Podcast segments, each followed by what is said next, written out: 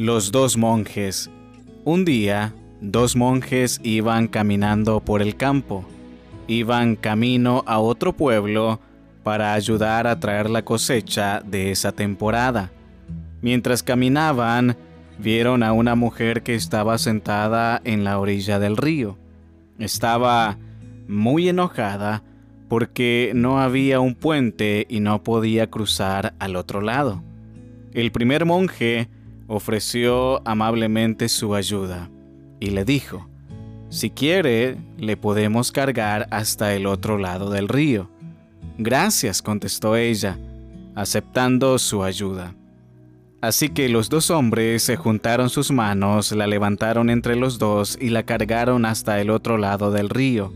Cuando llegaron al otro lado, la bajaron y ella siguió su camino. Después de que los monjes caminaron otro tramo, el segundo monje empezó a quejarse.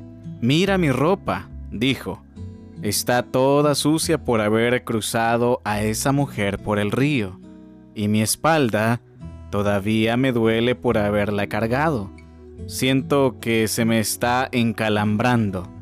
El primer monje simplemente sonrió y agachó su cabeza. Un poco más adelante, el segundo monje se quejó otra vez. Mi espalda me duele tanto, y todo porque tuvimos que cargar a esa loca mujer para cruzar el río.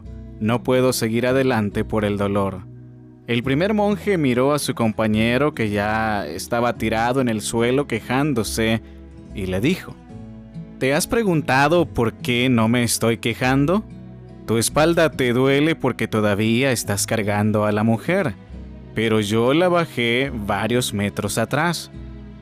Así es como somos muchos de nosotros cuando tratamos con nuestras familias. Somos como el segundo monje que no puede olvidar lo pasado.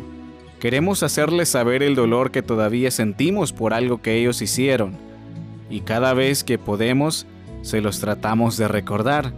Hay gente que lleva las cargas del pasado por años, y sus vidas están cansadas de ese peso.